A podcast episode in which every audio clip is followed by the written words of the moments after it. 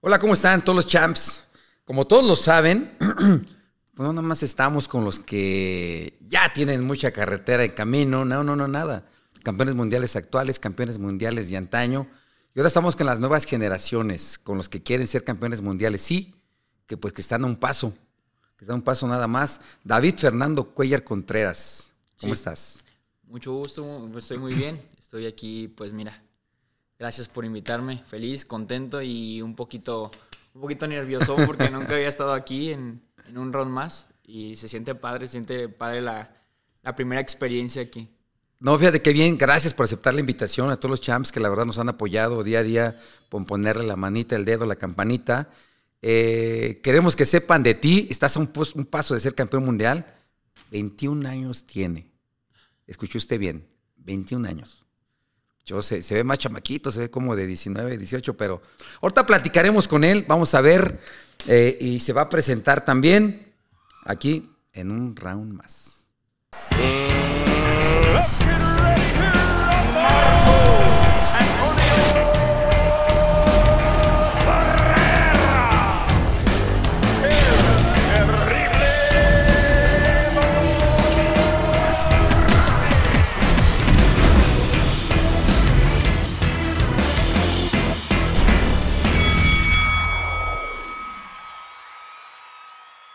Ya regresamos contigo. Ya habíamos hecho un, habíamos hecho un desmadre con tu récord, con tu nombre, que de dónde vienes, Sí, que de dónde vas, pero bueno. Pero bueno, hace que me había puesto un pinche aquí el Alfredo. Pues me iba a Una poner ahí el pie el ahí. cabrón, ¿eh? Pero si quieres, preséntate ante la gente, porque luego nos dicen, ¿a quién invitaron? ¿Quién es? Que no sé qué. Sí, pues mira, soy David Cuellar, eh, en el boxeo mejor conocido como David el General Cuellar. Eh, empecé a entrenar, empecé a entrenar desde los 5 años, 5 años de edad. Eh, siempre me preguntan que si soy, que si tuve un, un abuelo, un papá o alguien boxeador, pero no, siempre, siempre fue como algo mío y yo inicié con eso en mi, en mi familia. De hecho, después de mí ya viene mi hermano, mi hermano chiquillo, el, Macanas Cuellar eh, que también empezó más o menos a la edad que yo, que yo empecé, un poquito más chiquito. Eh, y pues aquí andamos, aquí andamos desde los 5 años de edad, a los 15 y medio, casi 16 años empezamos en el profesional. Y ahorita tengo 25 peleas ganadas, 17 por nocaut. Y gracias a Dios estamos invictos todavía. Nada más, qué barbaridad. Desde qué edad empezaste. Dices que es la primera generación de boxeo. Sí. Pues de tu familia, tú y tu hermano, ¿no? Sí, es que, bueno, tengo tres hermanos hombres. eh, y mi hermano menor, bueno, el del medio tiene 20 años ya. Y él también empezó en el boxeo y todo cuando, cuando estaba más chiquillo. Pero haz de cuenta que ya después tuvo unos problemas, le tuvieron que operar y todo y se tuvo que salir. Pero le gustaba mucho el boxeo igual también. También porque me veía, me veía a mí. Claro. Pues, o sea, era como que siempre fui una parte importante para él. El ejemplo a seguir, ¿no? Exacto. Y ahorita mi hermano pequeño tiene 10 años. Y él igual empezó desde los 5 años, me veía entrenar y todo. Y le decía a mi papá, no, yo quiero ir a entrenar con, con David y quién sabe qué. Entonces ya se iba a entrenar y le dijeron, seguro, porque es una disciplina fuerte y quién sabe qué. Y dice, no, sí. Y pues desde entonces agarró el hilo y ahí anda también en, en sus primeros pininos, echándole ganas. Pero ¿por qué el boxeo si no hay un referente en tu familia? Ni un tío, ni un padrino, ni un tío, nadie que se Pues no, no hay nadie, no hay nadie, pero pues yo creo que más que nada fue el, el hecho de que yo veía, por ejemplo, cuando yo estaba chiquillo, yo veía las peleas en la televisión y todo. Veía el cinturón del CMB, el, el dorado con, con verde, Claro. y, y yo decía, y le decía a mi papá, no, yo quiero, yo quiero ese cinturón, yo quiero algún día pelear en la televisión. Yo me acuerdo que le decía a mi papá mucho. Yo quiero un día pelear en la televisión y que la gente me vea en la televisión. Algún día voy a, voy a pelear ahí. Le decía, méteme a entrenar. Y aparte, mi papá cuando estaba más chiquito, de los 5 años, me había comprado un costalito chiquito, de esos de, de esos que Sí, venden sí, en la del calle. semáforo. Ándale, de los semáforos. y pues yo lo agarraba y le pegaba y todo. Y según yo ahí me creía, me creía acá estrella de boxeo a mis cuatro años. Ya después de tiempo fue cuando empecé a entrenar, lo tomé más en serio y fue cuando empecé a entrenar, cinco años y medio, casi seis. Y, y ya desde entonces tengo memoria y pues es como que, no sé, toda mi memoria ha sido el- eso, el boxeo en, en Dentro mi del mente, boxeo. eh, dentro del boxeo, mi vida ha sido esto, o sea, nunca, nunca fue otra cosa como de que, de hecho, eh, estudié, estu- este, estoy estudiando ahorita Y yo me veo más en mi futuro como un boxeador, ¿sabes? Claro que también quiero mi- mis estudios y quiero tener una profesión, pero siempre ha sido así el boxeo. Definitivamente, yo creo que el estudio es bien importante. Este, muchos pues no lo terminamos. Este, pero al final del día me decían, pues retómalo ya que te retires. No, ya estoy viejo, ya mejor ya no, pero pues tú estás bien chamaco, ¿no? Cinco años este, ya peleando. ¿Ya empezaste a pelear amateur a los cinco o apenas? No, empecé a pelear como a los ocho años. Con los ocho Tres años entrenando. ¿Cómo se te dio? ¿Por qué subirte a un ring ya después de entrenamiento? ¿Qué? Es que fíjate que al principio yo ya quería. Yo, de hecho, mi primer sparring que tuve fue como a los seis años igual, pero con una niña, porque no habían, no habían Sí, niños de mi de edad. En ese entonces eran muy escasos los niños en el boxeo. Entonces me tocó con una niña que de hecho era más grande que yo y un poquito más pesada. Y en ese momento yo le decía a mi papá, no, es que no quiero con una niña porque no me gusta pegarle a las mujeres, Claro. yo no quiero pegarle. Y me decía, no, pero es un sparring, es entrenamiento, tienes que... Y me subieron y pues la niña me dio para llevar, o sea, Sí, porque sí, sí, ella no tuvo algo, piedad, ¿no? ella sí no, no tuvo piedad conmigo. Y, y ya ese fue mi primer sparring. Después de ese tiempo ya pues estuve entrenando y yo ya quería subirme, pero te digo, no había nadie. Estaban muy grandes, luego me ponían muy grandes. Y incluso cuando, cuando ya estaba en amateur, tenía unos 10, 10 años, me ponían con vatos de 14 años, así, porque... Por lo general no hay de edad. Ajá, sí, no había muchos de mi edad o de mi peso. de yo tu peso, siempre- ¿no? Peso ajá, píldora, flaquillo. 18, 16, Sí, 15 siempre- kilos. Sí, no. La edad que tienes, es. Siempre, anduve- siempre fui muy flaquillo. Entonces siempre andaba como en los treinta y tantos, en los 28 y 32, por ahí andaba de los, del peso. De hecho, mis primeras nacionales, mis primeras competencias nacionales, las empecé creo que en los 32 kilos, algo así. Sí, eran los pesos que eran antes, Sí, pesos, lo- cómo eh, se muy apenas subía a, a- a pelear. De hecho, me acuerdo que yo de- no daba muy bien el peso. Tenía que hacerme duro en la báscula para poder dar el peso porque no, ni comiendo así lo daba, era muy flaco. Siempre ha sido de complexión delgada. Sí, siempre he sido de complexión delgada. Y, y pues haz de cuenta que así empecé, así empecé y ya hasta los ocho años se me dio mi primer sparring y pelea. Eh, la primera pelea fue en satélite, allá en Querétaro, por allá por Querétaro. Y, y pues ya fue cuando me empecé a emocionar más porque la gente te aplaudía, te hacía así y ya fue cuando eso creció, no sé, como que algo de- entra, pues tú lo has de entender, cómo la gente te aplaude, cómo la gente Sí, te, sí, sí. te ve y te, te vuelves adicto en segundos, yo creo. Entonces, desde ahí ya, yo Empiezas a imaginar cosas, ¿no? Desde que te empiezan a aplaudir. Como dices, si tú ya veías esto y tenías en la mente, dices, puta, yo estoy cerca de un cinturón verde y yo quiero eso para mí.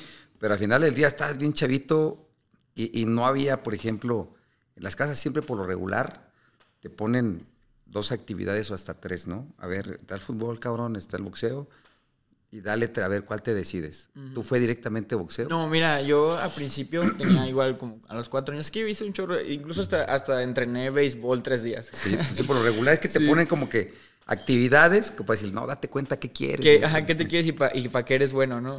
Por, por ejemplo, para el fútbol también entrené creo un año, porque cuando entrené, entrené a los cinco años, cinco años y medio. Luego, eso fue allá en Nuevo Laredo. Luego de ahí me, me, me vine a radicar a Querétaro. Empecé a radicar en Querétaro y no habían quien aceptara niños en el boxeo. Entonces tuve que meterme al fútbol otro, otro año, me año. parece. Y ese año que me metí al, al fútbol, pues no era bueno. O sea, incluso una vez había un penal que no me tocaba a mí. O sea, me acuerdo claro que me habían dicho, no, que, que el penal, y que sé, porque a mí me lo habían cometido la falta para el penal. Y dije, no, yo lo tiro. Y me dijo, no, no, no, que lo tire él, porque pues, es el, el bueno, el bueno del, del equipo. Y le digo, no, no, yo lo quiero tirar. No, está bien, hazte para allá. Me hacen así. Pitan para, para que tiren el, el, el penal. Y corre y pum, lo tiro yo. Y lo fallo, lo saqué Lo volando. volaste. Sí, no, todos estaban enojados conmigo, me, me sentaron ahí y todo. Entonces no era bueno en el fútbol ni nada. Te digo, entrené también eh, béisbol tres días. Creo que en eso sí era bueno. Yo recuerdo que me decían mucho que tenía buen brazo y que les pegaba. Pero no, o sea, lo que me llenó más fue El boxeo. el boxeo. Pero sí, sí veías, ¿no? Yo me imagino, quiero pensar que. ¿Quién te habrá tocado? No, que estás bien chavito, güey. ¿Quién te habrá tocado? ¿Márquez? Sí, sí, yo, yo los que vi eran Márquez, Paquiao, era Sí, el porque Canelo. allá para acá. Fue con los que yo crecí. sus inicios. Ujú, Porque sí. Chávez ya no estaba. No, no, yo, yo crecí con, con el Canelo más que nada, con, con Márquez, Paquiao. Porque ya Márquez fue el último de los que dejó. Sí, y yo crecí con esa, con esa camada de boxeo, se podría decir, y esos fueron mis ídolos. De hecho, mis, mis dos ídolos en el boxeo son Manny Pacquiao y el Canelo. Manny Pacquiao es un boxeador rápido y zurdo, Sí, inteligente. Y también, también es y fuerte, muy fuerte. Yo creo que sí, viendo de él algo puede sacar, ¿no? Porque eres Sí. zurdo, él es zurdo. No, soy derecho. Soy derecho. Aquí me pusieron zurdo. No, ¿Cómo soy ves? derecho. Soy derecho. ¿Qué pedo, güey? Algo traes Pero en bueno, de a lo mejor puede ser porque he tenido varios knockouts con la izquierda. Entonces a lo mejor por eso. Ah, ya te estás el- echando la mano, ya ves, güey.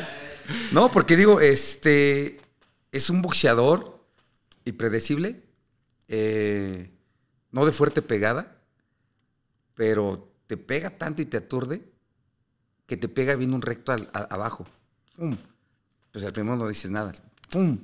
¡Pum! No, ya cuando pues te lo dan y hasta en los brazos te duele. Sí, es ya, una ya es de tanto. pelear, de de tanto que está insistiendo, insistiendo, insistiendo. Fíjate Cuando que- peleas no se ve. Que yo lo, yo lo veía, yo decía, pega fuertísimo, Mm. porque cada que pegaba, yo veía roncha, roncha, roncha. A todos, pues a Margarito, cómo lo dejó. y todo. O sea, yo decía, pega fuertísimo. Pero ahorita que me estás diciendo tu, tu experiencia, Pues que yo me aventé dos tiros con él y, y a mí en la primera sí fue abajo, me hizo pedazos. En la segunda hubo muy poca actividad, nos fuimos a la decisión y pues no, prácticamente un pequeño cabezazo que me dio fue todo lo que me abrió.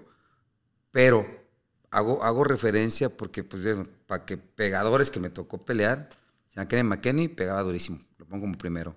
Número dos, Juan Manuel Márquez, pega durísimo. Ah, sí. Y tres, el pinche Reible. Son los tres boxeadores que más me, me pegaron duro y ponían la balanza, la pelea de, la pegada de, de Manny con estos tres, decían, no, nada que- nada que ver, cabrón. Entonces, ¿por qué? ¿Por qué? Porque acumulación, papá, te tira, papá. Apenas estás recuperando, volteas y zas, zas, zas. Pero es la, la cama que te da arriba y pum, remata abajo, pum, remata abajo. Mm. Si te Fue- tenía aquí arriba distraído Entretenido. y de repente, pum. Y abajo para mí siempre fue el golpe abajo el que me, me dio el, este, ahora sí que, donde más duro me pegó. Sí. Y aquí en tu caso, pues parece que pegas durísimo. Sí, pues sí, sí han dicho que, que pegó durísimo. Y pues la verdad creo que sí tengo una pegada pues considerable. Y, pero más que nada siento que es como el, el que uno le pega directo en el punto, ¿no? Que, Pues no el creo, rival. porque tienes el 80%, 25 y 17, el 80% de knockouts. Sí, sí, pues sí. He sabido pegarle bien a mis, a mis rivales, creo Pues yo. yo creo que sí. Y, y estás alto para. A ver, ¿me pusieron bien 115 libras? ¿Super mosca? Sí, eh, Super Mosca Gallo. Ah, bueno, bravo, gracias, gracias. Gracias por el ¿Estás buen alto dato. para la división? ¿Mande? ¿Das alto para la división? Sí. Te Sí, estoy- lo que, es lo que me dice mucho Don Chepo, que estoy alto para la división, que le gusta eso, que estoy alto y que tengo buen, buen alcance para la división. Eh, sí, porque por lo regular 115 son chaparritos. Bueno, somos chaparritos porque yo empecé 115 libras. Sí. Este, y cuando te vi dije, pues qué peso es, por eso empecé a leer. Dije, acá un alto para la división, 115 libras, 130 estás. Sí, esto muchos me dicen que voy a llegar como a peso ligero, por ahí más o menos. Pero dices que siempre has sido de complexión delgada, ¿no? Sí, sí, siempre he sido de complexión delgada, pero pues muchos me dicen que todavía voy a embarnecer más. Tengo 21. voy a- Estás bien chamaco. Bueno, ya el 26 de octubre cumplo 22. De todos modos, estás bien chamaco, güey. y aparte, con un futuro muy grande por delante. Gracias, gracias. ¿Tienes problemas para dar la división? No, Ninguna, ¿verdad? No, no, de hecho ahorita ya estamos, yo estoy con mi nutrióloga y estamos en, tenemos una dieta y un programa y lo vamos siguiendo y siempre doy el peso bien. O sea, no eres de los clásicos boxeadores que se queda tres hasta cuatro días sin comer. No, no, yo incluso un día antes del, del pesaje estoy desayuno, como y ceno. Sí, lo digo por tu complexión. Creo que Sí, se ve que está muy difícil que la den. Sí, por eso te comento que difícilmente llegues a esos pesos que me acabas de dar, pero, pero hay que recordar que la tecnología lo puedes hacer. Manny Pacquiao subió de 100, no sé si 108 o 112 hasta super welter. Sí. Entonces, la tecnología todo lo puedes Y, hacer. y es alto. chaparrito también, ¿no? Está de mi tamaño. Este, Márquez está de mi tamaño. O sea, todos somos chaparritos, el boxeo mexicano es chaparrito. Importa que te vi 115 libras está muy grande para la división. Está como que. Sí. Oye, pero aparte, ¿cuál de, cuál de tus 25 knockouts? Pl- Platícame del primero, tu el debut. Debutaste bien chavito. Debuté, sí, a los 15 y medio, te digo, eh, contra Lo- Lobito Martínez, le decían a Lobito Martínez. Yo tenía, pues sí, obviamente era debutante y él tenía creo que cuatro peleas y dos perdidas, cuatro ganadas y dos perdidas. En el boxer, quién sabe cuántas más haya tenido, ¿verdad? Sí, porque no sacan todo lo que es. Este, tenía cuatro peleas, dos ganadas, dos perdidas. Y este, pues fue una pelea a decisión. Fue decisión, cuatro rounds, pero fue sangrienta. De hecho, tengo un pose más o menos como ese. Así donde estoy yo dando el upper y está, todo- estoy todo lleno de sangre, pero es de él. pura sangre de él y está. Fue una pelea muy buena, fue al topón. Los cuatro rounds. Y, y de ahí me di cuenta que pues sí tenía como la, la, la garra, porque una cosa es en el, en el boxeo profesional y en el boxeo, en el boxeo amateur. diferente. Es muy diferente. A la hora de sentir pues el chingadazo arriba en... Desde en el vendaje es muy diferente. Sí, no. ¿Qué decías a la madre? que Sí, no, pusieron, yo nunca me habían puesto un vendaje profesional, me lo estaban poniendo porque me decían mucho, yo tenía el, el mito que, no, yo antes me ponía las vendas muy, muy flojitas.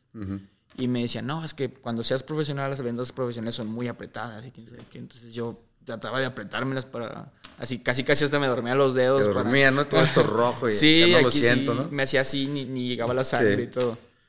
Entonces, como, según yo me iba acostumbrando y cuando me pusieron el vendaje profesional dije, no, o está apretado, está justo, pero, no es como que... Pero te- no. No, no te, mano no te aprieta como te decían, pero pues traes un ladrillo, Sí, ¿no? no, traes un ladrillón y, y cuando me la estaban poniendo dije, ay, güey, eso sí", me hacía así yo. Así, Es lo ¿no? que quería. Ay, güey, sí. Y a la mera hora cuando sientes el chingadazo, pues ya ahí está una de dos, o te achicas o, o te creces.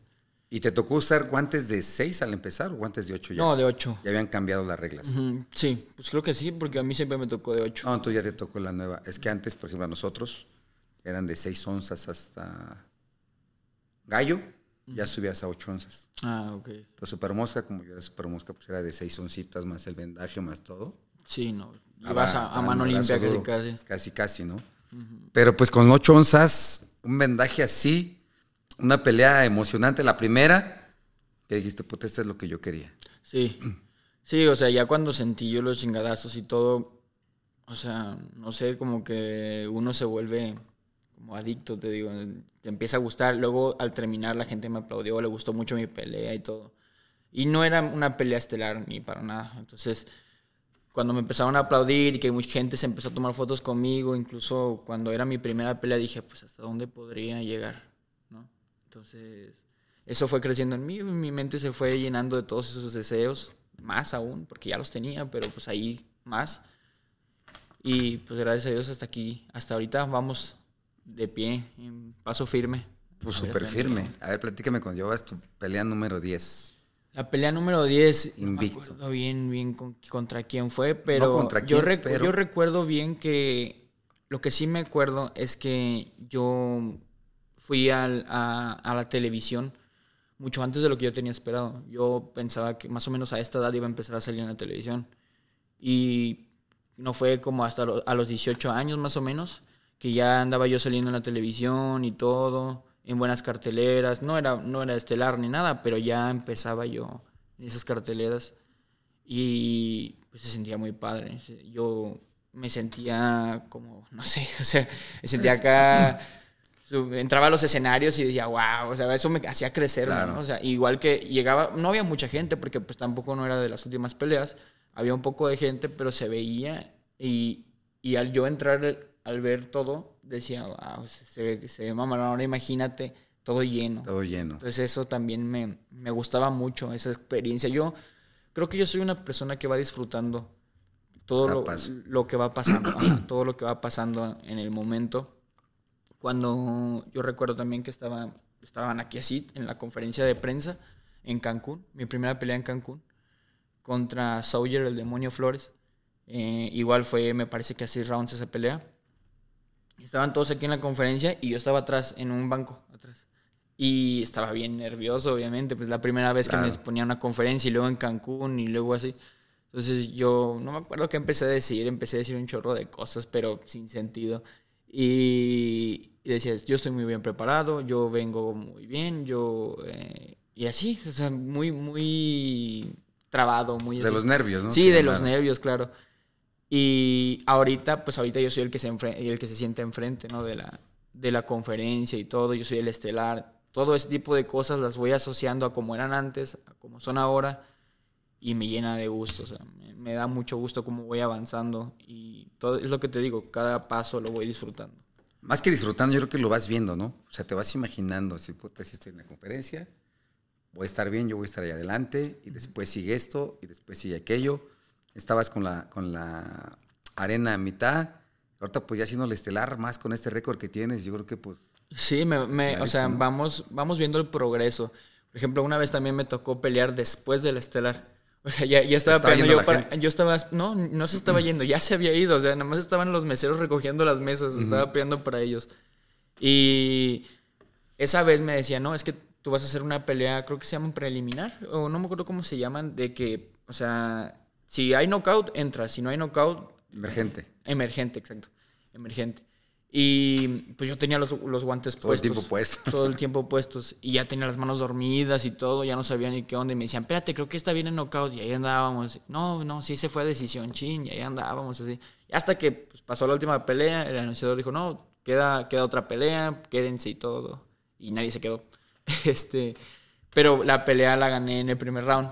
eh, con un gancho al hígado contra un zurdo, no me acuerdo bien cómo se llamaba, fue, fue en Ixtapa. En Ixtapa esa pelea. Y yo después de ahí que bajé del ring, bajé contento por mi triunfo y todo. Pero bajé un poquito, mm, pues con mal sabor de boca por, por lo que pasó, ¿no? De- Por la última, Por vacío, la última, ya no había nadie y todo. Y recuerdo que mi papá se sentó al lado de mí y me dijo, no, vas a ver que un día vas a estar en las, en las estelares. Algún día vas a estar en las estelares. Y pues ahorita, gracias a Dios, ahora estamos aquí. Ahora estamos aquí en las estelar. estelares en, en Televisa. O sea, no... Viernes de Televisa, ¿no? Mm. ¿Es? Viernes de Televisa. Y pues no, no cualquiera, la verdad. Aunque mucha gente dice que no, que boxeador inflado, que esto y que el otro. Pues son cosas que uno no puede controlar. Te tienes que ir empezando a fam- familiarizar con este tipo de comentarios. No, sí, sí. Este, te digo, tú porque eres de las nuevas generaciones, donde en las redes sociales la gente está medio cabrona, desde su sillón empieza a tirarles. Tú que estás chavito, como dices, te empiezan a decir que, que te están haciendo la carrera. Yo creo que saber capotear todo eso, ¿no? Sí, sí, claro, saber sobrellevar todo ese tipo de cosas y no frustrarte. Yo creo que siempre he tenido una mente muy amplia en ese aspecto y no me clavo en los malos comentarios y así. Porque a veces estoy viendo y salen malos comentarios, a veces los leo para, para reírme un rato, pero normalmente no los leo, ya nada más digo, ah, ok, ok. Y ya no, no le pongo atención mucho a eso, porque sé que mucha gente no tiene experiencia en lo que es el deporte. Mucha gente que habla no tiene... Porque la verdadera gente que, que tiene la experiencia no anda diciendo esas cosas. ¿Por qué? Porque sabe, sabe lo que es subirse arriba del ring.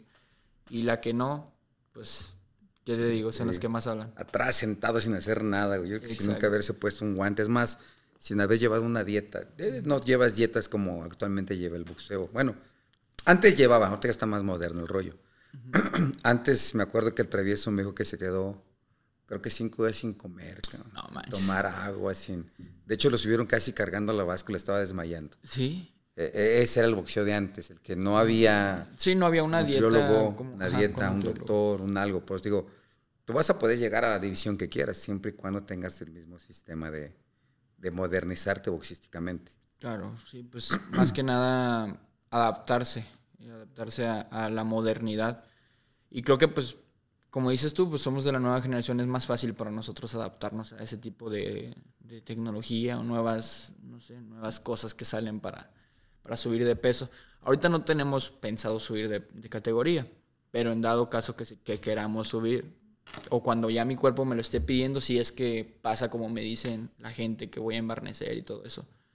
Eh, yo creo que pues, ya es cuando vamos a, ahora sí a subir, pero de buena manera, ¿no? Vas a subir parnecer cuando te retires, así. Sí, ya sé, ahí sí. Ahí sí, para que vea decir, ah, tenía razón. No, no, lo que pasa es que estás muy chavo. Yo creo que dicen, yo no sé también, habría que ver a todos los que nos escriben de repente, que a los 18 años por lo regular empieza a dejar uno de embarnecer, de crecer este, el cuerpo y subir de peso, pero igual y no sé. Pero a ver, ¿qué- qué- quién te entrenaba antes? ¿Con Antes quién de- prim- primero, profesionalmente, ¿quién fue tu primer entrenador? Mi papá. Ok, Mi papá todo el es que, estuvo él. es que está, mira, ahí es como, yo cuando, cuando llegué a Querétaro, llegué a una parte del sector centro, a unos, a unos gimnasios que estaban en el sector centro de Querétaro. Eh, se llama el, Audi- el Auditorio Arteaga.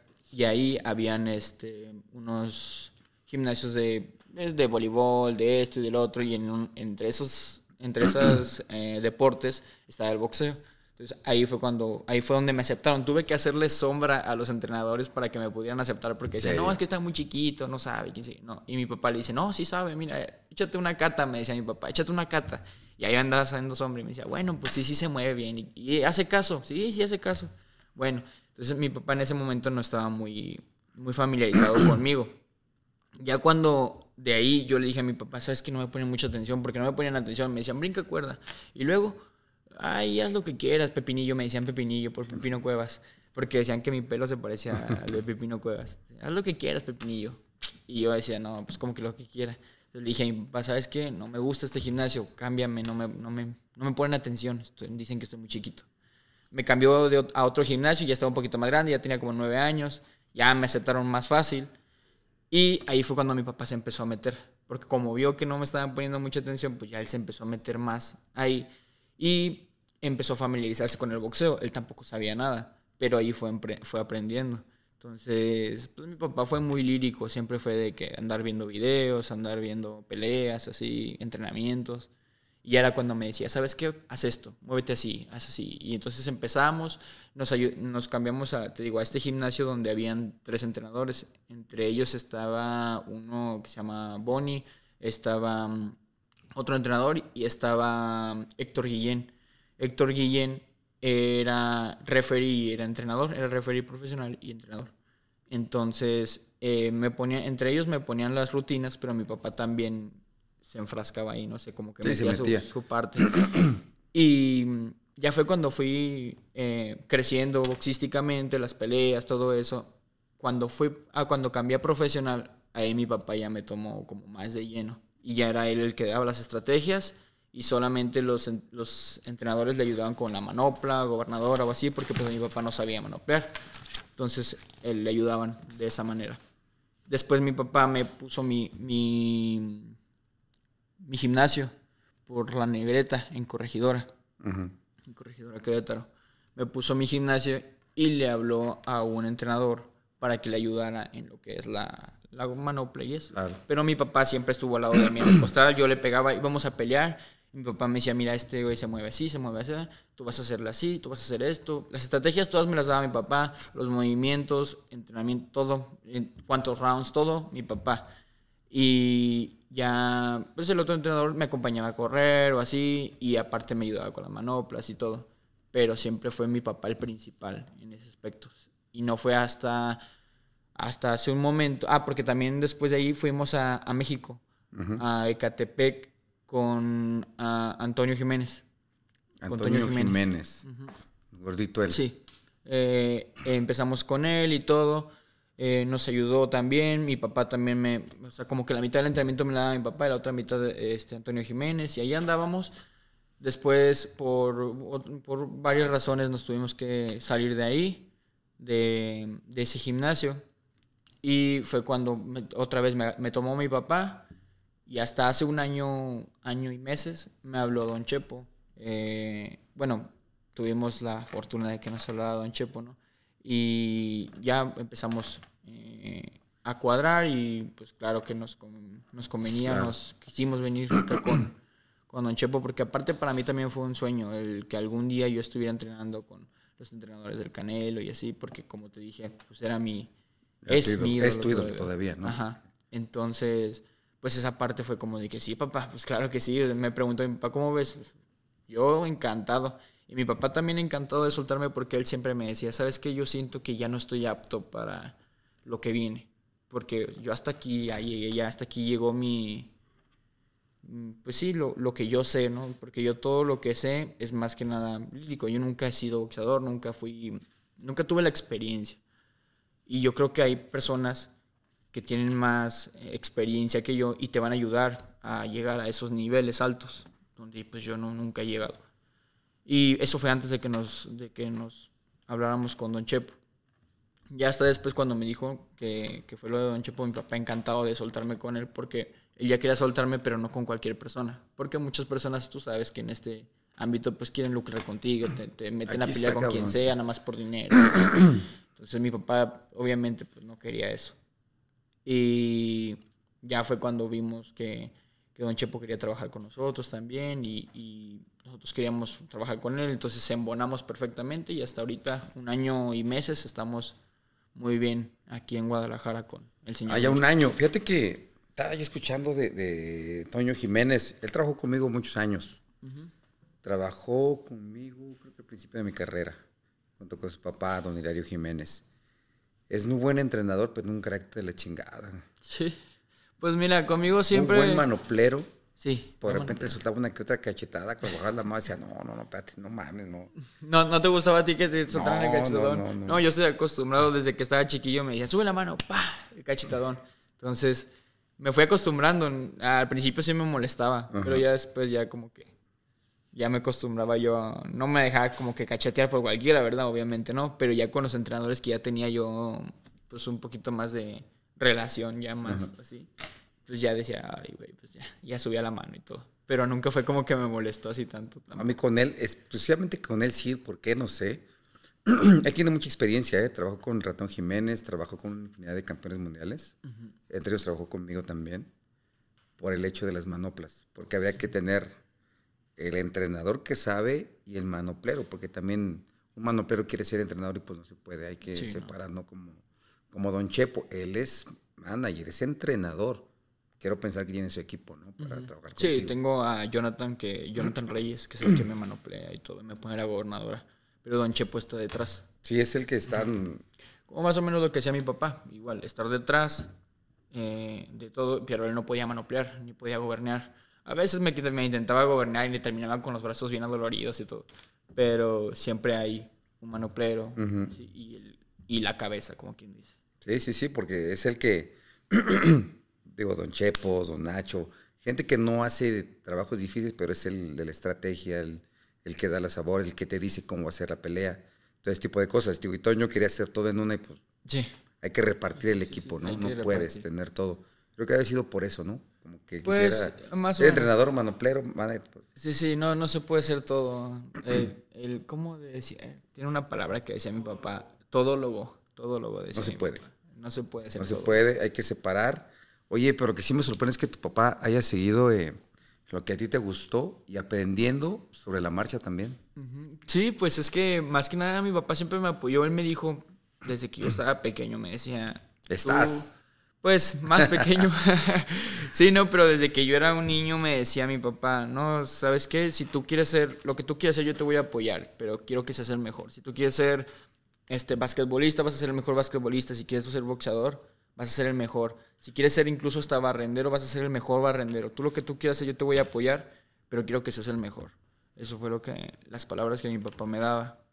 Y, y me la sigue dando hasta, hasta el momento, Claro. pero es como que lo que más se quedó guardado en mí de pequeño. Y, y pues siempre se, incluso con, porque se pone de nervios. Ahorita ya mi papá, con las peleas que están y todo, se pone ya con unos nervios de que no quiere ni agarrar el celular porque todos le están hablando, preguntándole sobre mi pelea y no quiere contestarle a nadie. O sea, obviamente se pone de nervios, mi mamá también, pero me siguen apoyando y siguen por esos nervios me apoyan más todavía, ¿sabes? Es como de que no quiero que, que pase nada malo, lo apoyo más, que, que le eche más ganas y así. Entonces, esa es la mentalidad de mi papá. Y de mi mamá igual, nada más que ella me apoya. Por ejemplo, ahorita mi mamá está aquí conmigo en Guadalajara y ella me está apoyando con mis dietas. Porque, por ejemplo, tengo que comer cinco, cinco veces al día. Entonces, recuerdo que estamos en entrenamientos. Ahorita que estoy aquí me tuve que traer mi top. Los toppers, sí, lo que te iba a decir, Ajá. hay que traer, cargar el Hay topper. que traer el topper y todo. Y si yo me pongo a recoger, a limpiar, a hacer la comida y luego volver a limpiar y luego irme a entrenar y todo y luego entrevistas, pues no, no, voy a acabar. O voy a terminarme durmiendo como hasta la una de la mañana y pues no. Más o menos. Entonces, son un buen equipo, ¿no? La verdad sí. Mucho apoyo por parte de tus jefes. Sí, y por parte de mi tía también, que mi tía fue una... Es una, es como una segunda madre para mí también. Eh, siempre estuvimos juntos. Yo digo siempre que tengo más hermanos. Está mi hermano Max, mi hermano Emiliano, está Ricardo, Jorge y mi hermana Monse. O sea, Monse y Max y Emiliano son más, son de sangre. Pero Jorge y, y Ricardo son mis primos, pero Claro. crecimos desde pequeños. O sea, desde chiquito yo me acuerdo que siempre he estado con ellos. Entonces, son mis hermanos. Y mi tía siempre también hubo un tiempo, mm, más o menos unos cuatro años, tres años, que mi tía estuvo haciéndome las dietas. En vez de mi mamá, mi tía me estuvo haciendo las dietas y todo. Allá en Querétaro, cuando estuve con Antonio Jiménez y todo eso, mi tía se iba con nosotros a México. me preparaba mis dietas. Íbamos y veníamos, íbamos y veníamos todo, casi todos los días. Dos horas, ¿no? ¿Cuántos Sí, dos horas de Querétaro, dos horas y media. Entonces, eh, sí, siempre fueron un muy buen equipo de mi familia. Aparte de Sigue una familia. siendo más bien, ¿no? Porque pues aquí está tu mamá en Guadalajara. Sí, sí, sí, siempre han sido un, un muy buen equipo. Mi hermano Max ahorita está aquí conmigo y siempre está conmigo, siempre. O sea, si yo me voy para acá, él va y es mi apoyo incondicional. Es, si me voy a correr 10 kilómetros, él está atrás de mí tre- 10 kilómetros. No, no le baja. Y él no pelea, pero los, los corre. O ¿En serio? Sí, los corre y todo. O sea, lo que a mí me toque, lo que yo tenga que hacer, él está ahí conmigo. Y pues claro que cuando, primero Dios, cuando todo sale bien de las peleas, gracias a Dios, perdón, este, él está ahí conmigo también, obviamente festejando. No, pues hay que festejar en conjunto, ¿no? Claro. Porque son todos los involucrados. Sí, ni modo que, ni modo que nada que no más. festemos con uno con otro, ¿no? Sí, sí, sí. Incluso cuando ya puedo comer, este también se atasca. Entonces andamos ahí de, de la mano. Siempre he tenido un muy buen equipo, gracias a Dios. Y es buen equipo, familia. buena familia, ¿no? Que te entendió lo que estás haciendo como deporte. Sí, más que nada que me entendió, que aunque muchas veces no les parece, me siguen apoyando. Porque, por ejemplo, a mi mamá no le parece, pero me sigue apoyando. No es de esas mamás de que salte, salte, salte, no me gusta y eso. No, siempre es como de que, pues no me gusta, pero pues, y me pongo muy nerviosa, pero pues, si a ti te gusta. ¿A quién le va a parecer que le peguen un hijo, cabrón? Sí, o mira, sea, yo, creo que... no tengo esa... No, y qué esa- bueno, te falta mucho, pero Sí. este, uno como papá, a la madre que le estén pegando a tu hijo, pues dices, no. Sí, pues sí. No, ni, ni lo quieres meter al box, ¿no? Es lo mismo que yo, le digo, porque mi papá me pregunta mucho, si tú llegas a tener hijos, ¿los meterías al box? Le digo, mira, yo los metería hasta los 12 años, forzosamente, hasta los 12 años. ¿Por qué? Porque te da, te da mucho, mucho el boxeo, aparte de saberte defender, te da mucha autoestima y te vuelves una persona totalmente diferente. Opinas, hablas, eh, conversas con la gente, no estás tímido, no estás así en una esquina. Y yo lo viví porque yo en, en mi persona yo me sentía diferente. Al ser boxeador, no, no tanto porque llegara así como que, ay, aquí todos me la-". No, pues no. Pero sí llegabas más, más seguro de ti mismo y Sí, hablabas sí. con la gente. y eso te ayuda mucho. Además de que pues, sabes defenderte y pues hasta ahorita todavía los hombres pues necesitamos defendernos porque nunca falta que en la calle o a tus hijos o a tu esposa o a tu novia te andan diciendo cosas o a ti mismo y tienes que sacar las manos, o sea, Sí. bueno, claro que uno ya como profesional ya no, ¿verdad? Pero tienes que mínimo saberte defender de pequeño. Entonces yo creo que por eso lo, lo metería al, al boxeo 12, hasta los 12 años. Ya después, ya si quiere, pues lo apoyo, pero yo preferiría que no quisiera porque sí, yo creo que sí, sí siento feo cuando mi hermano pequeño pelea o mi hermano Max peleaba. Más cuando tengo un hijo, yo creo que va a ser el doble, yo me imagino. no, no, no, porque te sientes más nervioso. Aquí, aquí cuando yo voy a pelear no me siento nervioso. A mi papá sí y todo eso, pero yo no me siento nervioso. Yo estoy seguro, yo estoy concentrado. Pero el de afuera, el de afuera sí está bien. Sí, no, nada que ver. Lo que se va a subir lo disfrutas. Puta, dices, qué chingón lo que yo quería arriba del ring. Cuando hay golpes, mejor aún todavía. Ajá. Pero digo, como papá, dices, no, Cuando me cortaron las cejas, cuando me cortaron las cejas, estaba sangrando y no veía nada. Todo, todo borroso por la sangre y aquí sí. Y las dos cejas me las cortaron en una pelea con dos cabezazos.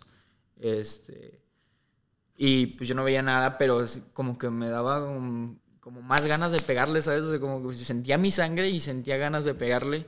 Y mi papá más preocupado porque tenía las cejas rotas. Entonces es un, Sí, no. es un mundo diferente la cabeza del boxeador, la cabeza de afuera. Muy diferente. La verdad, siempre que subes a un ring, siempre estás en riesgo. Siempre eh, pues está el peligro latente. Luego más no manches, es mi hijo, ¿no? Entonces, como que qué.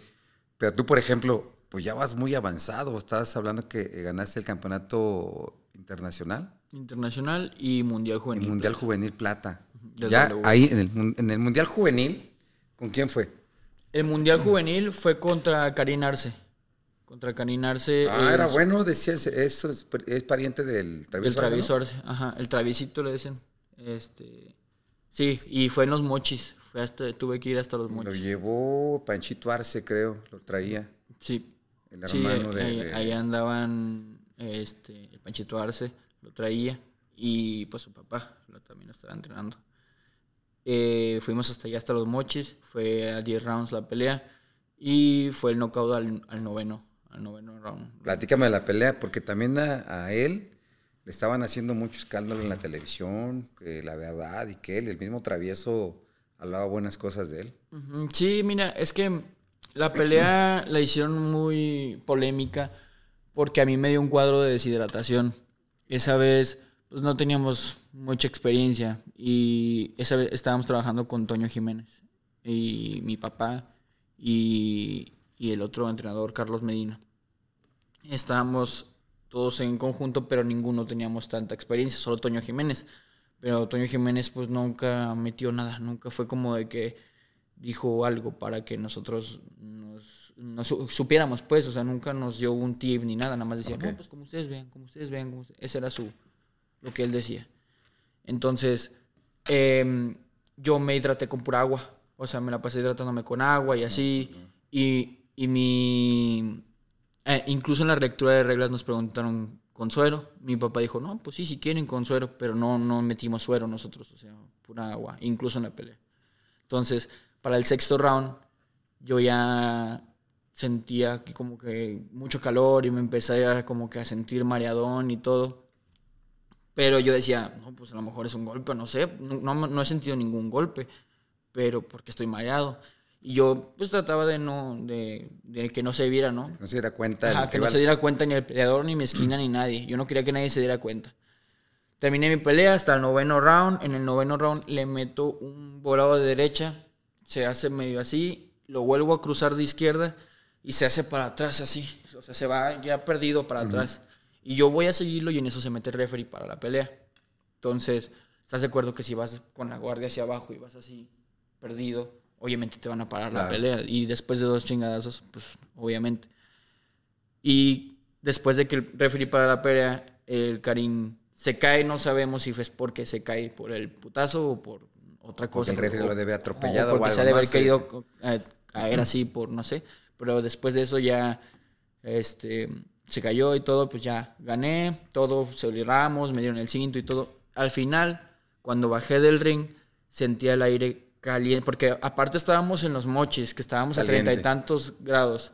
Y aparte estábamos en un, era una como plaza de toros, bien chiquita, con fanales fuertísimos ahí en el ring, eh, sudando todo el tiempo y la gente amontonándose, eh, entrevistas y todo eso.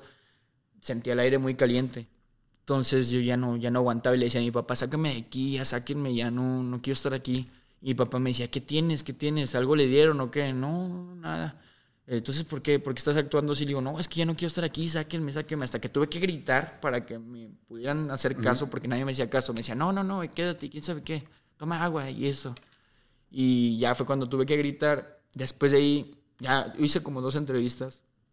Después de ahí, no me acuerdo, porque me desmayé. Me desmayé del, cuarto, del cuadro de deshidratación. Luego empecé a alucinar y un chorro de cosas. Entonces, haz de cuenta que eso hizo muy polémica la pelea. Hizo como que no, que supuestamente que me había dado a mi madre, pero que le robaron la pelea y todo eso. Pero incluso días después, me, creo que el Panchito me, me felicitó, me mandó un mensaje, me dijo que felicidades, que era un guerrero y todo eso. Pero al principio, pues sí, todos estaban en contra de mí. Incluso, es que también ya tenían casi asegurada la pelea según ellos. Sí, o sea, lo traían, de televisor. Sí, o sea, ya, ya ellos ya querían que la pelea era suya porque incluso ya alcancé a escuchar por ahí que ya hasta tenían tambora y todo afuera esperando. Yo he dicho, para- pues pásenla para acá, Sí, güey, pues, ¿no? ya- sí, lo que Ya la dije. tienen pagada, ¿por qué la que- echamos a perder, ¿Para no? qué la echamos a perder? Exacto. No, pero ya después de ahí me, fueron, me llevaron al hospital. Eh, tuve como 15 minutos con el suero inyectado. Le dijeron a mi papá que era un cuadro de deshidratación, que no se preocupara. Me hicieron este, resonancias y todo. Vieron que no había nada, ningún problema, ningún golpe. Me dijeron, solo es la deshidratación. Eh, eh, ya que se termina el suero, se puede ir bien a su casa. Y así fue. Me terminé el suero y ya. Fue- Oye, me fui para el hotel. Qué barbaridad, ese Toño Jiménez. Si nos está viendo, eh, pues uno sabe que para hidratarse, desde el que te da del del gobierno hasta un Gatorade, pues tienes que hidratarte, ¿no? Sí. Quien ya está más avanzado y que tiene los recursos, eh, terminas el pesaje, te das unos Gatorades y pasas y pues te lo pones ven- intravenosa. Pero Sí. con pura agua, digo, Sí. qué bueno que nomás fue ahí porque por la deshidratación, pues se te ir hasta el cerebro. Sí, no, es, es que más que más que nada eso fue lo que pasó, que se deshidrató el cerebro, por eso empiezas a alucinar y todo eso. Y gracias a Dios salió todo bien. Si no, imagínate con el cerebro deshidratado, sin agua, pega No, los golpes en cho- no, se hacen- es cuando se hacen los tumores. Efectivamente. Es cuando empiezan a pasar los, los problemas graves.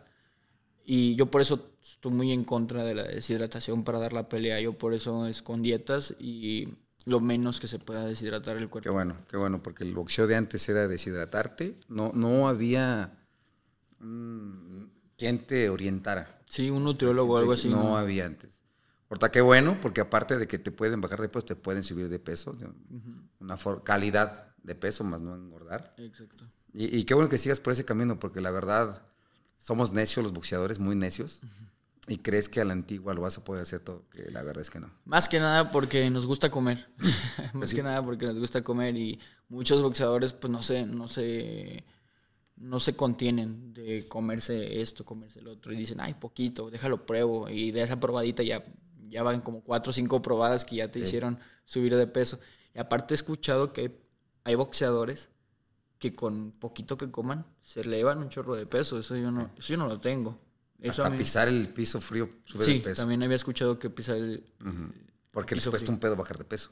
Sí, O el travieso le costaba un pedo que hasta eso le cuidaban. Sí. le- le- Con puras calcetitas y todo, porque no.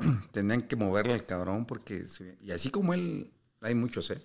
Digo, yo tuve la ventaja porque soy chaparrito, yo era en 115. Entonces nunca tuve problema tanto como, como para agarrar una dieta, ¿no? Porque subía super gallo, después subía pluma, después a super pluma. Así como estoy chaparrito, entonces yo no... Sí, no, y ahí a menos era el problema. ¿no? Yo, yo, yo tenía la virtud de comerme una hamburguesa con papas 24 horas antes del pesaje, entonces... Ah, sí. No, mira. Tan así no tenía ningún problema. Sí, no. Cosa que, que con mis colegas me tocaba, pues, nadie.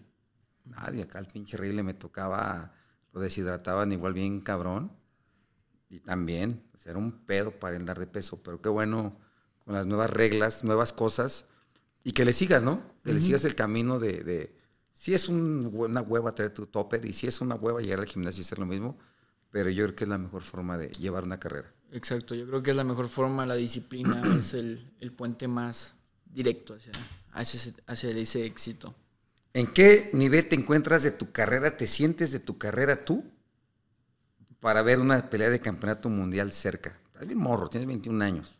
Claro, sí, pues yo me siento, yo, yo creo que cualquier boxeador te va a decir que se siente genial para un, un campeonato del mundo. Yo me siento para, me siento muy bien para, para una pelea de campeonato, pero he hablado con Don Chepo, que es mi manager y entrenador, entonces él me ha dicho, no sabes qué, vamos a hacer unas tantas peleas, hay que, hay que forjarnos un poquito más. Y ahora sí vamos por el campeonato porque dice algo que tiene mucha razón. No se trata de pelear el campeonato y ganarlo. Se trata de pelear, ganarlo y retenerlo. O sea, no nada Es lo más. más de- difícil. Sí, que es lo más difícil. O sea, porque ganarlo puede ser campeón de un, una vez y ya. O sea, y no. El chiste es retenerlo y tenerlo y tenerlo. Entonces, yo creo que eh, yo voy mucho a lo que me dice Don Chepo, porque pues por algo estamos Sabe, con ¿no? él. La experiencia que tiene, todo eso es lo que yo me voy y le tengo mucha fe a Don Chepo. Entonces, si él me tiene fe, yo le tengo fe a él.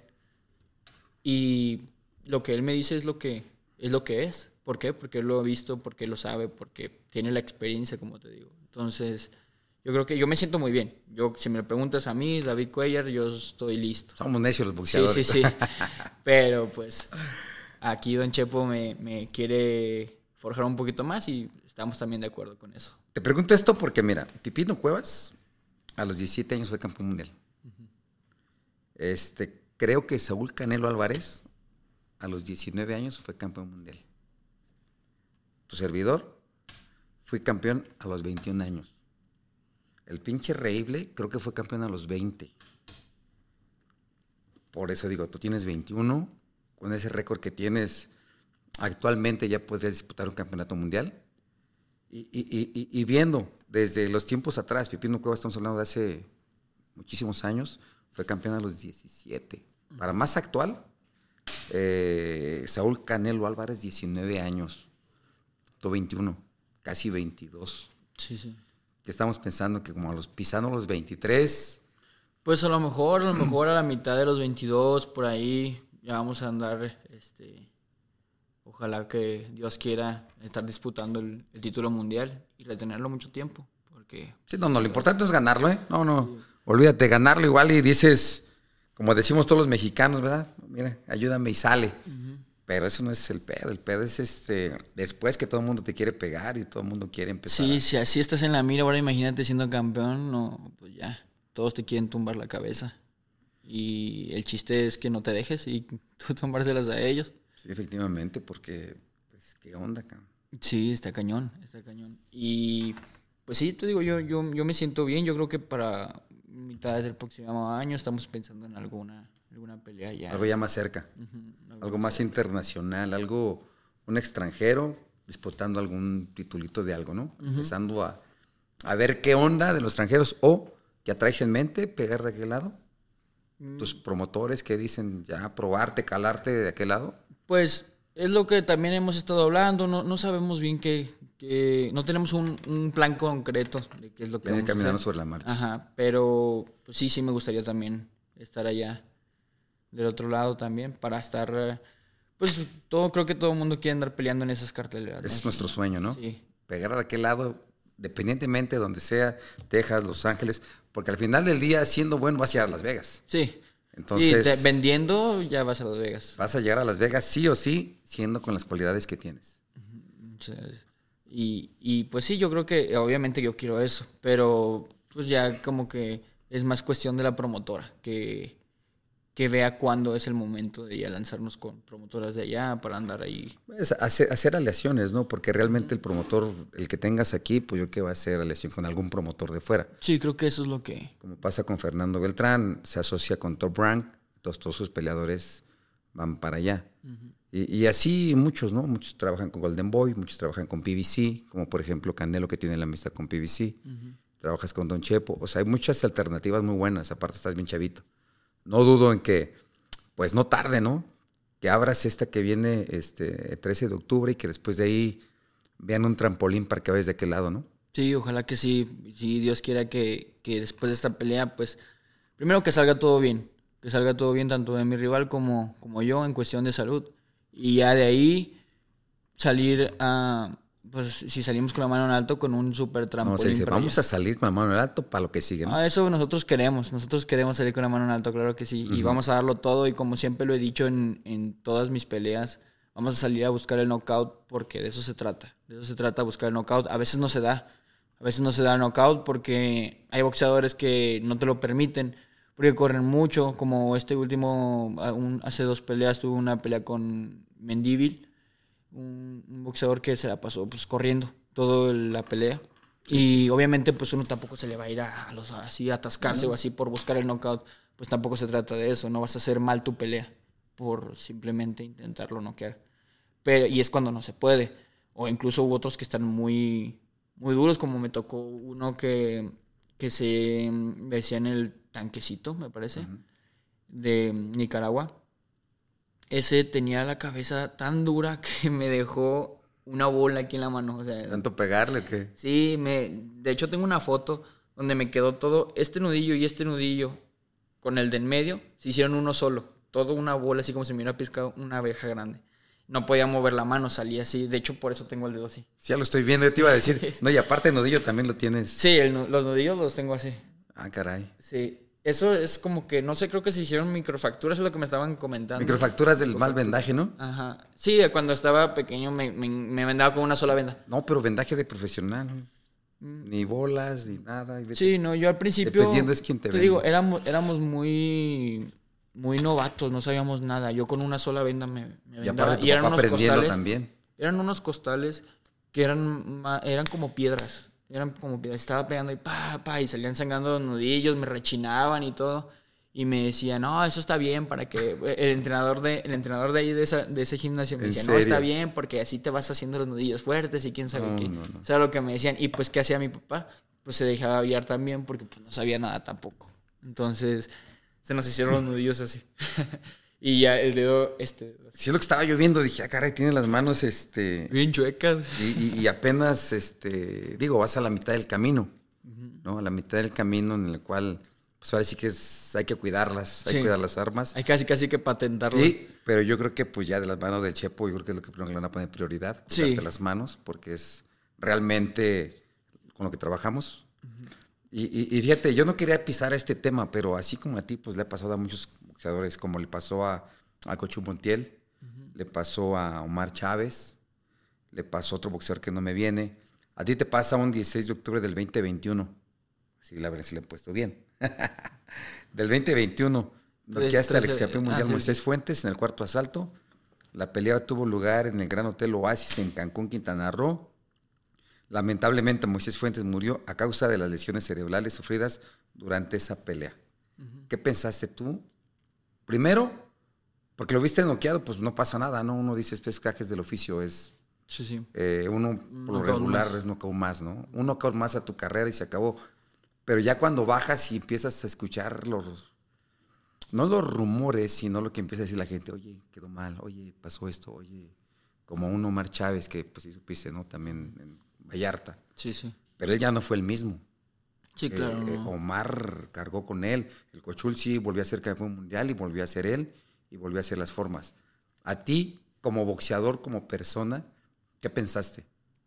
Pues mira, eh, cuando yo te voy a platicar desde, desde lo del knockout. Cuando yo noqueé, Desde- cuando, desde- cuando pegué el golpe, dije, y lo sigo pensando, eh, pues muy en paz descanse, pero esa pelea, el mejor golpe que he dado en mi vida, en mi carrera, fue ese golpe. El golpe que le di a Moy. Y yo creo que es el mejor golpe que he dado ¿Por la porque forma fue como lo agarraste? la forma en que lo di, porque lo di con toda, la, con toda mi fuerza y con todo mi brazo. Entonces lo, lo agar- y luego aparte lo di en el mero punto. Entonces fue el mejor golpe que he dado hasta el momento. Y mm, cuando cayó Moy, pues obviamente yo vi cómo cayó, pum. Ujú. Entonces yo nunca soy una persona que se pone a festejar y que, ay, les festeja. ¿Y por qué no? Porque yo sé que a mí me puede pasar lo mismo Claro, y no me todos- gustaría que... Todos podemos, estamos expuestos a eso. Estamos expuestos a eso. Entonces, yo soy, yo respeto mucho a mis rivales y cuando cayó, yo tenía un público, un, un- un grupo de amigos que habíamos conocido ahí que estaban festejando y gritando. Y les dije, tranquilos, cálmense, porque no se levantaba muy. Ujú. No se levantaba y les hice así con el guante, tranquilos, tranquilos. Y ya le bajaron poquito porque estaban todos gritando, sí, a huevo, y quién sabe qué. Entonces Claro. yo les dije, eh, tranquilos. Ya cuando vi que se estaba reaccionando, porque yo llegué con Moy, mucha, mi papá me pregunta, ¿sí es cierto? Y le digo, sí. O sea, y yo, cuan- yo llegué, estaba acostado todavía Moy, y llegué y le pregunté a Moy, ¿estás bien? Y Moy me dijo, sí. Y le choqué el guante. O sea, yo me acuerdo que le choqué el guante a Moy. Y hasta ahí ya se me quitó todo. Yo dije, ah, ok, ya está bien, ya está, está. todo bien. Ok, a festejar. Ujú. Entonces, después empecé a, eh, empecé a escuchar los rumores de que estaba en el hospital y todo eso. Bueno, no los rumores, como dices tú. Sí, ya lo que te la digo, la realidad es lo que diciendo- pasó, pero pues no te lo decían tan me lo decían a de mí. frente, sino que escuchar, ¿no? Exacto, yo lo escuchaba.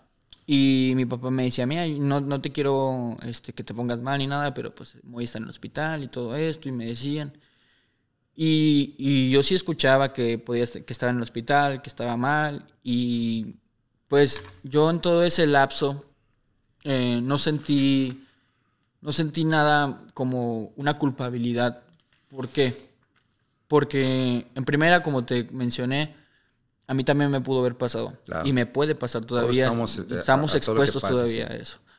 Eh, y por eso yo no siento esa culpabilidad. Además de que yo no hice nada ilegal. Dijeras tú, le estuve pegando a la nuca o algo así todavía. Pero no, fue, todo fue legal, todo fue de manera legal. Yo peleé bien, yo hice mi pelea y, y por eso fue que tampoco sentí ni- ninguna culpa. Mucha gente intentaba hacerme sentir culpa. Mucha gente me mandaba mensajes a mi Instagram. Por eso luego ya no, mi Instagram ya no lo, ya no lo contestaba. O ni me miraba los mensajes. Porque muchos mensajes eran de que, "Ay, ojalá no pudieras dormir y quién sabe qué, por lo que pasó. Ojalá te sintieras bien arrepentido. Y un chorro de cosas me mandaban. Este, pero pues no, yo nunca sentí ese arrepentimiento. Siento feo por lo que le pasó, claro, porque pues es respetable. Es, Somos es- humanos, a eso- todos nos duele. ¿no? Ajá, claro, es- se respeta ese, esa cosa tan grande que es la muerte, ¿no?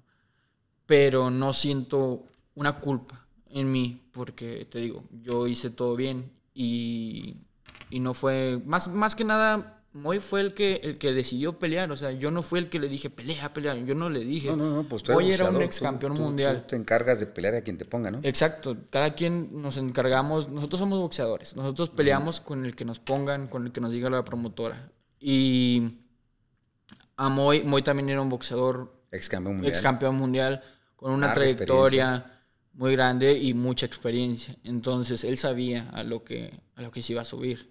Y él mismo me decía, él mismo me decía, no, no son caricias, nunca he sentido la, la pegada de un campeón mundial, me decía. Este, y pues yo, yo creo que él tenía todo ese conocimiento como para saber a lo que iba.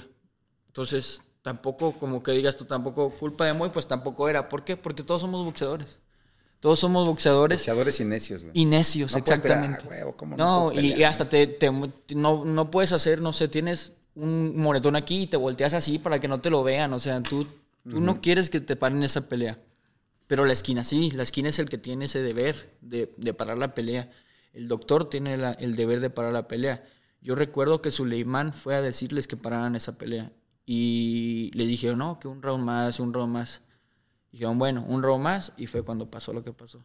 Entonces, este, yo creo que más que nada culpa sería de la esquina y de, pues, de la gente que no La paró. gente que lo llevó, La ¿no? gente que, que lo llevó y que más que nada los que no pararon la pelea. Más que nada porque lo pudieron haber llevado, pudieron haber parado la pelea y la, la pelea quedaba ahí. O sea, como una ganada o así o algo normal.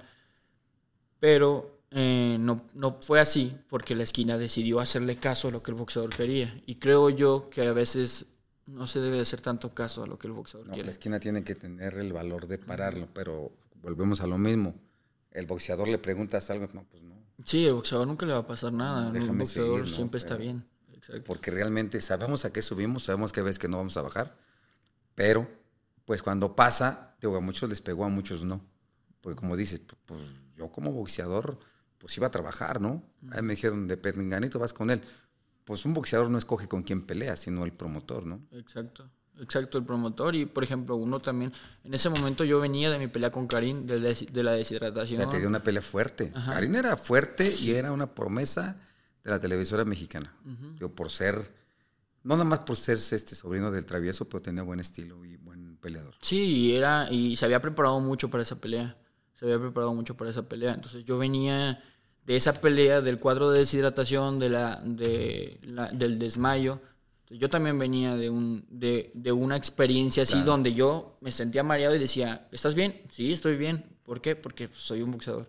Somos guerreros, somos mexicanos, somos necios. guerra, somos necios. Sí, sí, sí. Entonces, yo también decía, ¿sabes qué? No, estoy bien, estoy bien. Y quién sabe qué. Nada, no me gustaba que me, que me dijeran que estaba mal o así, o que me preguntaran si estaba mal. ¿Por qué? Porque para mí yo estaba bien y quería seguir peleando y quería ganar.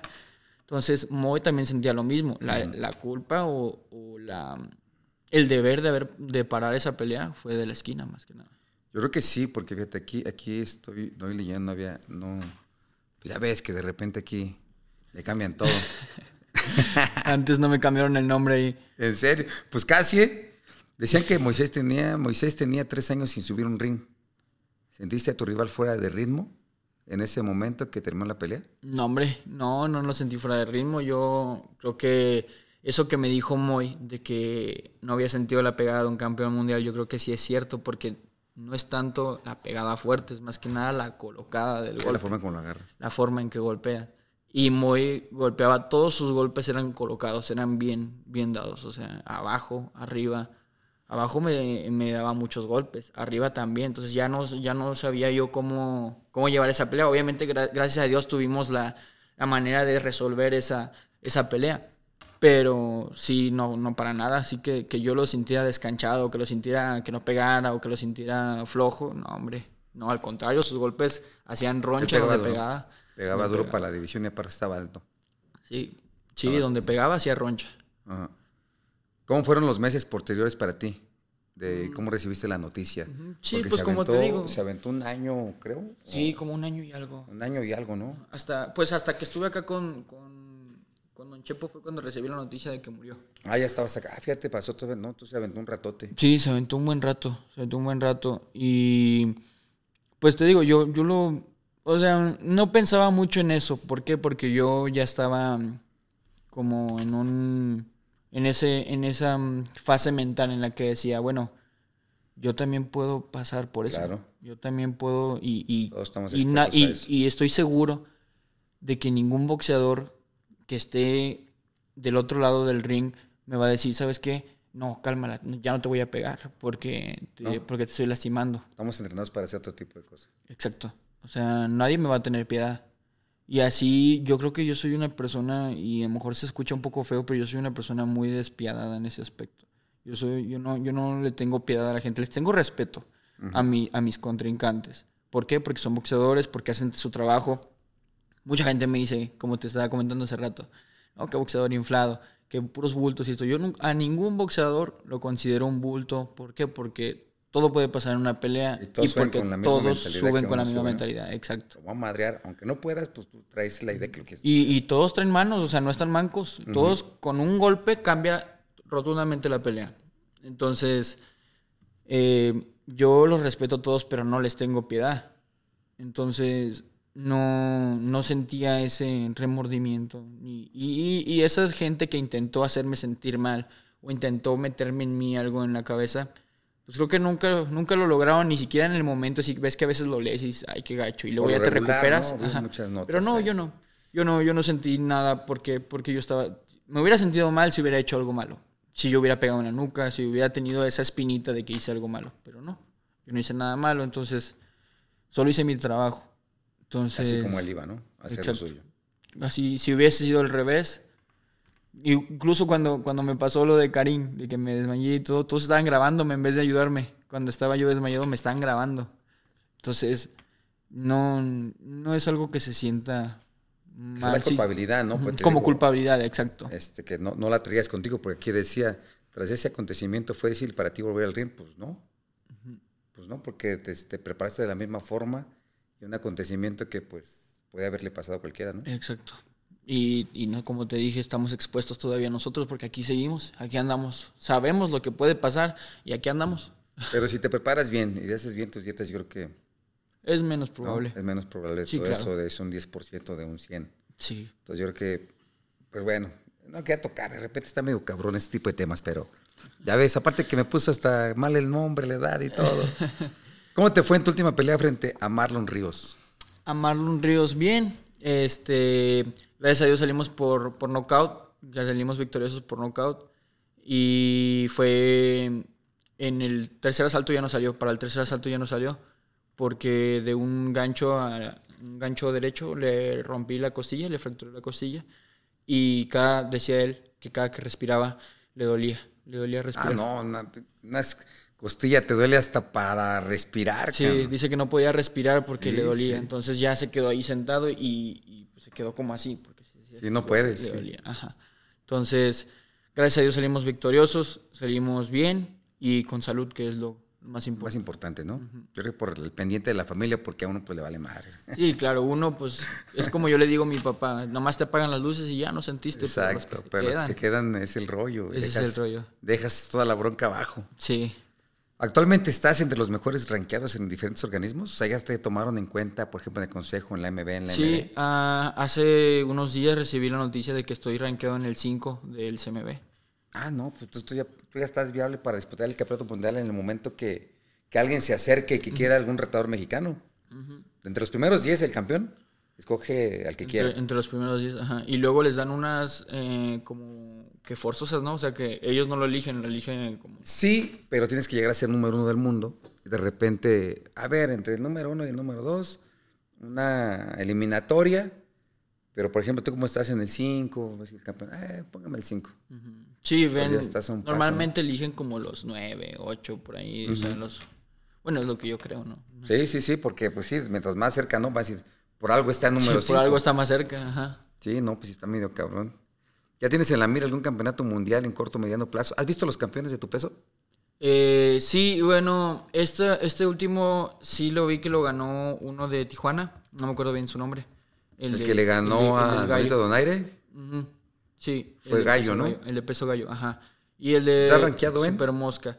Estoy rankeado, me parece que en, en gallo y en Super Mosca o en Super Mosca, no me acuerdo. Es que hay que, hay que ver, porque Sí, sí, si no estás en puro gallo, Pues sí, es de Tijuana el campeón mundial, que le ganó al Donito Donaire. Pinche Donito, le decían que era el próximo Manny Pacquiao porque destrozó varios mexicanos. Sí. Y viene este cabrón de Tijuana, le hizo un baile, no al tú por tú, pero le ganó de una forma inteligente. Sí, le ganó de Está buen tiro para el estilo que te veo a ti, para el récord que tienes. Aparte, este es un paso. Sí. Sí, pues gracias a Dios aquí andamos ya a pasos a, a nada. Un paso bien corto, ya estando como número 5 del mundo. Y Sí. ¿Tienes, ¿Tienes ya en mente tú, por ejemplo, cómo vas paso a paso viendo los rivales? Dices, ay, mira, si yo después de, de esta pelea que viene, quisiera que me pusieran a este, o que quisiera que me pusieran a este. O no ves los rankeados, cómo están. Eh, pues mira, sí, yo, yo quisiera pelear con los mejores del mundo. O sea, yo tengo como de que "Ay, después de esta pelea me gustaría pelear, no sé, con el número uno, número dos del mundo. Pero, como te dije hace rato, pues uno es boxeador, más que nada me, llevo, me voy a lo que Don Chepo es lo que, lo que me dice. Bueno, llegas en las mejores manos. Sí, claro, entonces por eso tengo esa fe, por eso tengo esa fe. No antes no tenía mucho, ¿por qué? Porque no estaba en- con tanto con estos entrenadores que me daban esa esa confiabilidad que yo me sentía confiado. Eh, aquí con Don Chepo sí, me siento me siento protegido, me siento bien y sé que lo que dice Don Chepo es lo más correcto.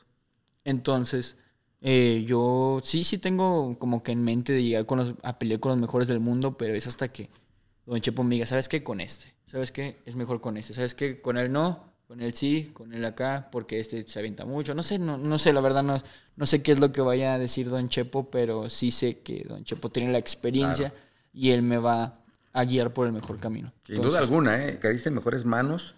Eh, no porque en él haya hecho un eh, Saúl Canelo Álvarez, yo ya lo conozco. Al Chepo Reynoso tiene más de 30 años que lo conozco. Él andábamos allá por Nueva York, andaba de Chalán, de Julián Magdaleno, se llamaba el entrenador. Ya traía a la Cobrita González, traía a otro peleador que en paz descanse. O sea, andaba con puros campeones mundiales. Y Sí, de sí. repente cuando de, de- con Canelo me decía, tengo un chamaco de 14 años, campeón, dele permiso que lo vea a entrenar. Ya le abríamos las puertas a Canelo, nos veía y quería sacar, pero tiene como que la visión de...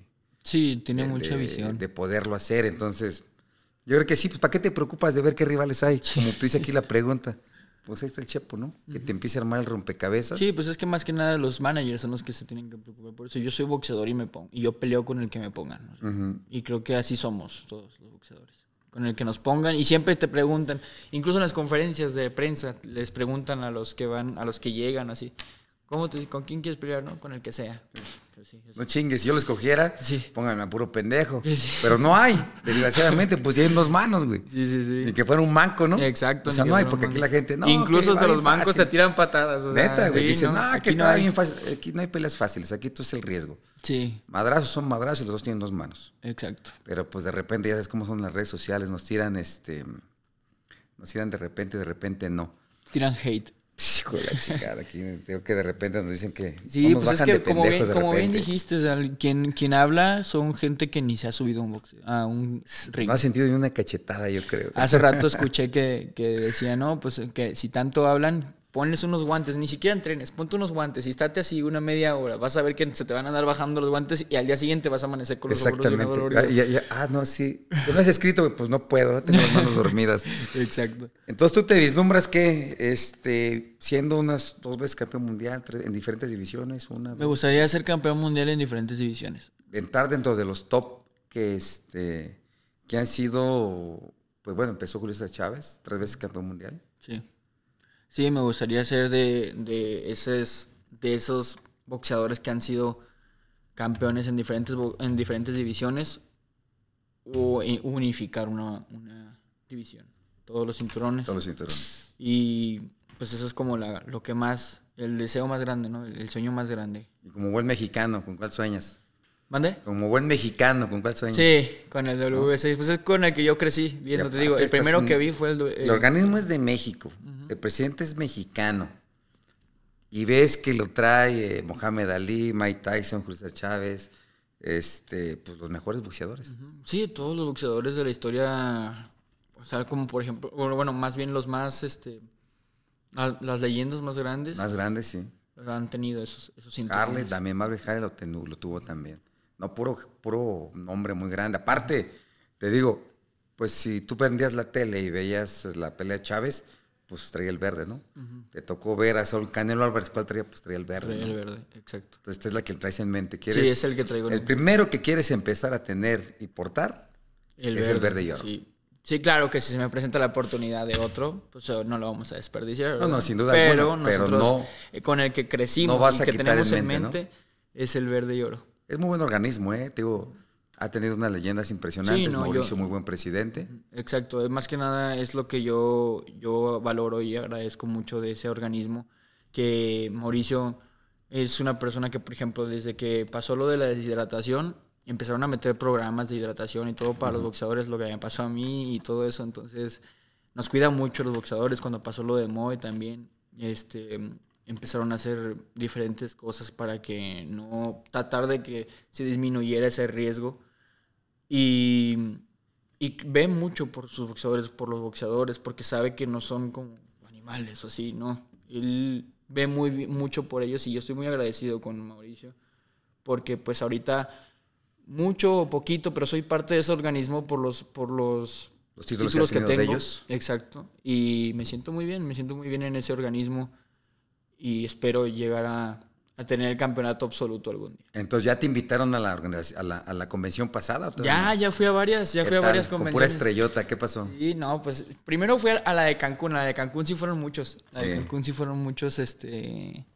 En la de muchas 30 años no, no hubieron tantas estrellas, que fue en México, pero en la de Cancún sí. Mm, sí. ¿Qué tal? ¿Cómo sí. te sentiste codeándote con los grandes de los No, pues andaba yo pidiendo atrás? autógrafos en todos lados. Disneylandia de box, Sí, ¿no? exacto. Andaba yo, me llevé hasta unos guantecitos así, compré, mi papá y yo compramos unos guantes de firma de Cluto Reyes.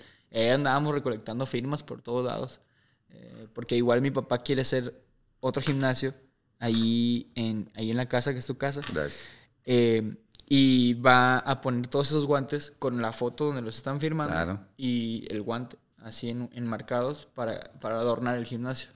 Entonces, desde ese entonces estábamos recolectando firmas y todo y pues, estaba muy... La, la convención en la que me topé a Eddie por primera vez, yo todavía no, no venía para acá, ni me hablaba, ni nada. Este, la primera convención en la que me topé a Eddie fue en la de México.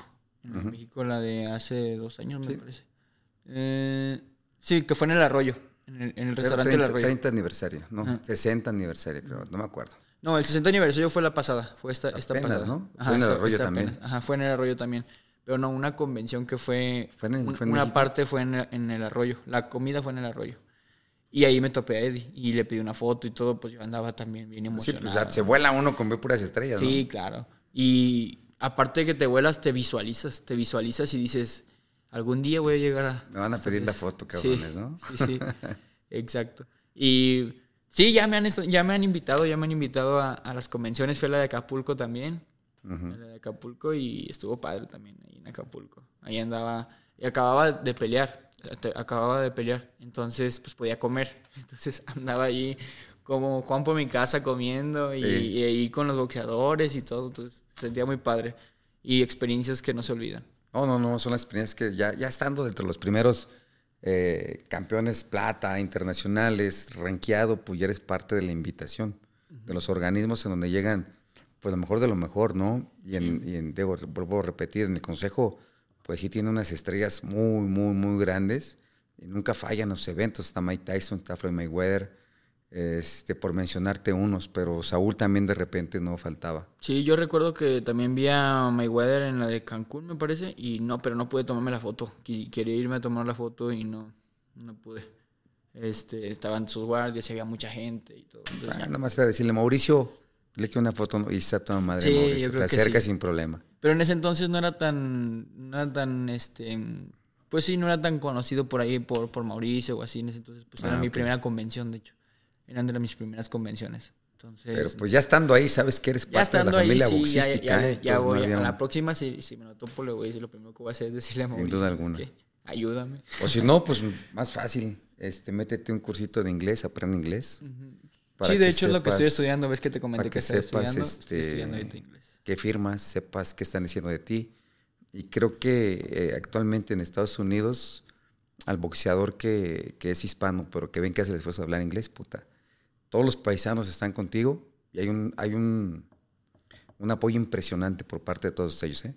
Les encanta el pinche boxeador mexicano, más si ven que hace el esfuerzo de querer hablar inglés. Sí, sí, pues estás tratando de hablar su idioma, obviamente. Y se escucha, y aunque te escuches medio mal, que no, no les importa, porque ven que es el esfuerzo y ven que eres un paisano más este, queriendo crecer en Estados Unidos. Exacto. sea, Sí, que- sí, es lo que he estado ahorita estudiando. Eh, estoy metiéndome a estudiar inglés. Y también eh, hay gente que me apoya en mi familia, que me apoyan a- con el inglés, me hablan en inglés para yo intentarle ahí. Sí. Pero ahorita yo lo entiendo, pero como que muchas cosas me da todavía pena decirlo. O porque Hay que siento que, la zafarse la, gramática pena. No, la- importa que esté mal, hay que zafarse Exacto. la pena. Es la que te va a enseñar que, ve, un ejemplo muy grande y el más actual, Saúl, no hablaba nada de inglés. Sí, no, no lo. Yo veo en las conferencias de prensa.